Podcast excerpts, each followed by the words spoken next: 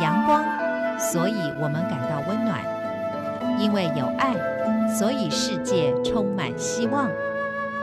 十分暖新闻，传递善美乐，让爱无所不在。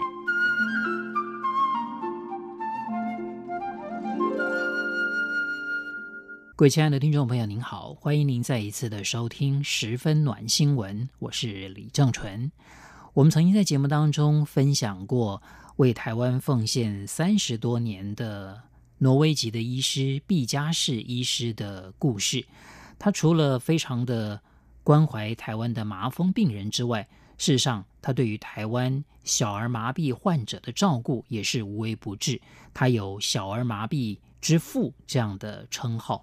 那一九八四年，毕加士医师从屏东基督教医院退休之后，还是持续的为弱势奔走。不过，就在上个月十一月十五号，毕加士医师在挪威过世，享寿九十三岁。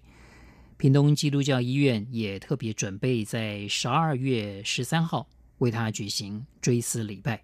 那我们今天节目当中，也请朋友们再一次的来回顾毕嘉士医师。对台湾医疗工作的奉献。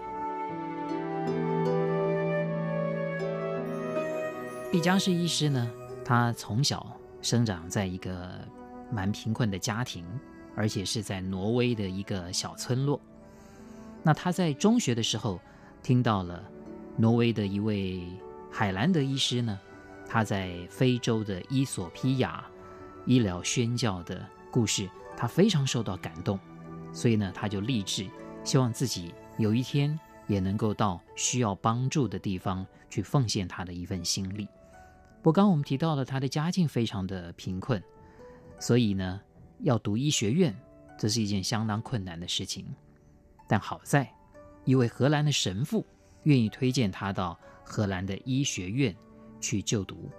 在一九五零年的时候，他利用休假的期间回到了挪威，在一间障碍复健中心打工，也在这里呢遇见了他未来的妻子。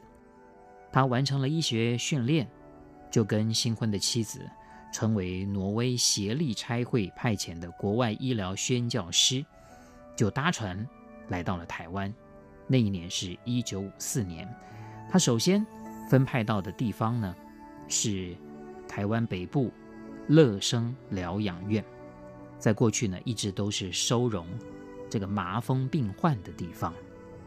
毕加士医师来到乐生疗养院的时候，当时这里面的麻风病患呢，身躯都变形了。当时呢，这个医院的工作人员每当要接近病人的时候，都会戴上手套、口罩，穿上防护衣。他们说，这是为了避免被感染。但是毕加士医师认为这是没有道理的事情啊，因为虽然麻风病会透过空气跟接触传染，但是其实它跟基因有密切的关系，被感染的几率是蛮低的。所以毕加士医师认为，如果这样全副武装的去看诊，只会让自己跟病人更有隔阂，病人对他不会有信任感。所以每个礼拜天，毕加士夫妇跟病人。一起在这个乐生疗养院的礼拜堂参加礼拜的时候，他都会穿西装打领带。那他的妻子呢，则是会穿着洋装，跟麻风病人坐在一起。而且后来毕嘉士医师在看诊的时候，他们都不再戴口罩，不再戴手套、鞋套，也不穿防护衣，就是很单纯的西装加上白色的医师袍。他们用这样的方式来告诉病人，他是完完全全的。毫不保留地爱着这些麻风病患的，可是这样做固然是让麻风病患觉得振奋，但是医院的工作人员觉得他们简直是在自杀，他们害怕毕嘉士夫妇会被感染，医院的工作人员呢就开始跟毕嘉士夫妇保持距离，渐渐的，他们两位就成为这个医院里面不受欢迎的对象，听起来真的是蛮讽刺的。不过，即便如此，毕嘉士夫妇他们还是很坚定地做他们自己的工作。不过，就在这个时候呢，乐生疗养院呢却一再地传出有病人自杀的消息，而且有一些麻风病人会聚在一起赌博，每一次呢都伴随着打架的事件。毕加士夫妇呢就会斥责这些在医院赌博的病人，那有好几次还在愤怒之下呢就把这个赌桌给掀翻了。那当然，这些爱赌博的麻风病人也就非常的讨厌毕加士医师。不过有一天下午呢，正当毕加士夫妇为这些挫折感到难过，而向上帝祈祷的时候呢，他们突然听到有人在大声喊叫：“救命啊！救命啊！”那毕加士医师呢，就赶紧停止了祈祷，就跑出门外，就就发现到呢，有个病人躺卧在一个年轻人的腿上。那个倒下去的人是一位父亲，那年轻人呢，是他的孩子。这位父亲几乎快要断气了。那毕加士医生呢，就蹲下去一看。才发现到这个病人的喉咙有气切，但是因为他是麻风病患呢，喉咙啊已经损伤溃烂了，还有浓浓的痰卡住了他的气管，就是因为这样呢，导致缺氧而停止呼吸。毕加士医师当下就想啊，去拿这个器材来，一定会来不及，因为他现在被痰卡住了啊，如果呼吸再不恢复的话，可能就要断气了。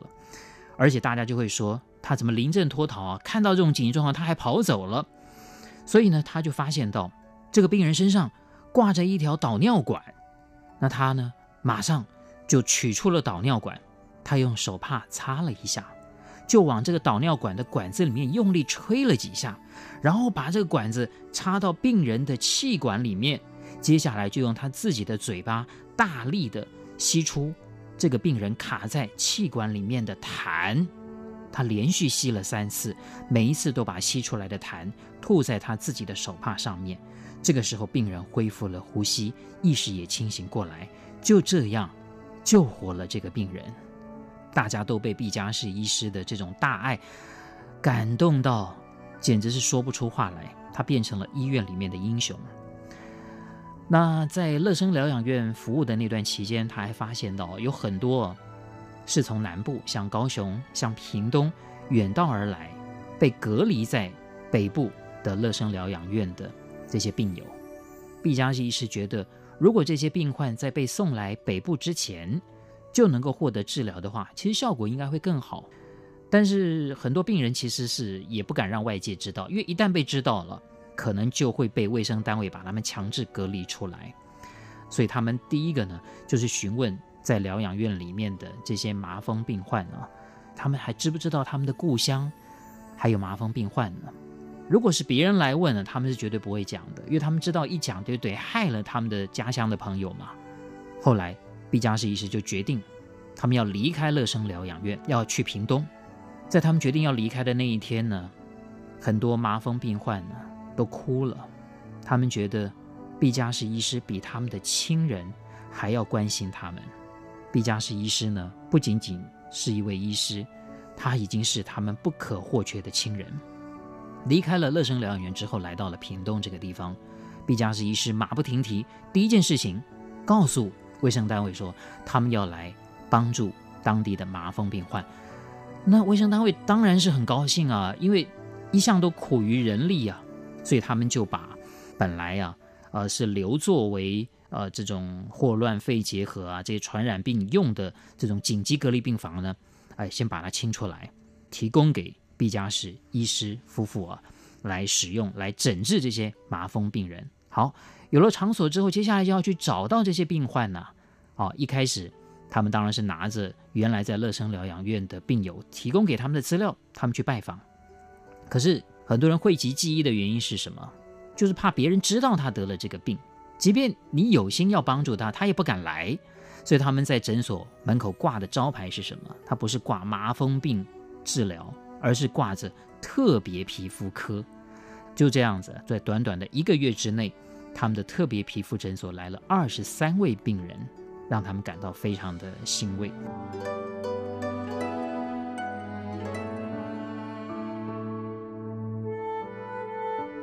各位亲爱的听众朋友，我们今天分享了来自挪威的毕加士医师的故事，非常谢谢您的收听。